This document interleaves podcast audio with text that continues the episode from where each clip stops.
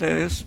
Realmente una, una alegría reencontrarme y, como siempre, contar con la posibilidad de aclarar algunos puntos de los relatos históricos que es, eh, nos fueron este, transmitidos por tradición historiográfica, pero que al presente mm, hay algunos elementos que no se corresponden con ese relato, es decir, las nuevas investigaciones van demostrando poco a poco, ah, gracias a Dios, la posibilidad de este, llegar eh, un poco más, acercarnos un poco más a la verdad.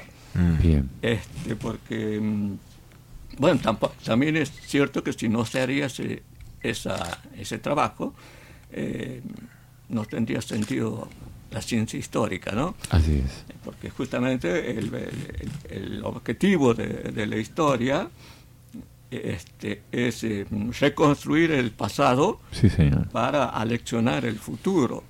Ahora, cuanto más verídica sea esa reconstrucción y cuanto más auténtico sea el documento que uno utiliza para este, configurar la presentación, mm. eh, bueno, entonces más conforme nos sentimos y eh, tanto desde el punto de vista intelectual como desde el punto de vista de decir, este, bueno, conozco un poco más la historia de mi país. Sí. Cuestión que quiero resaltar en principio.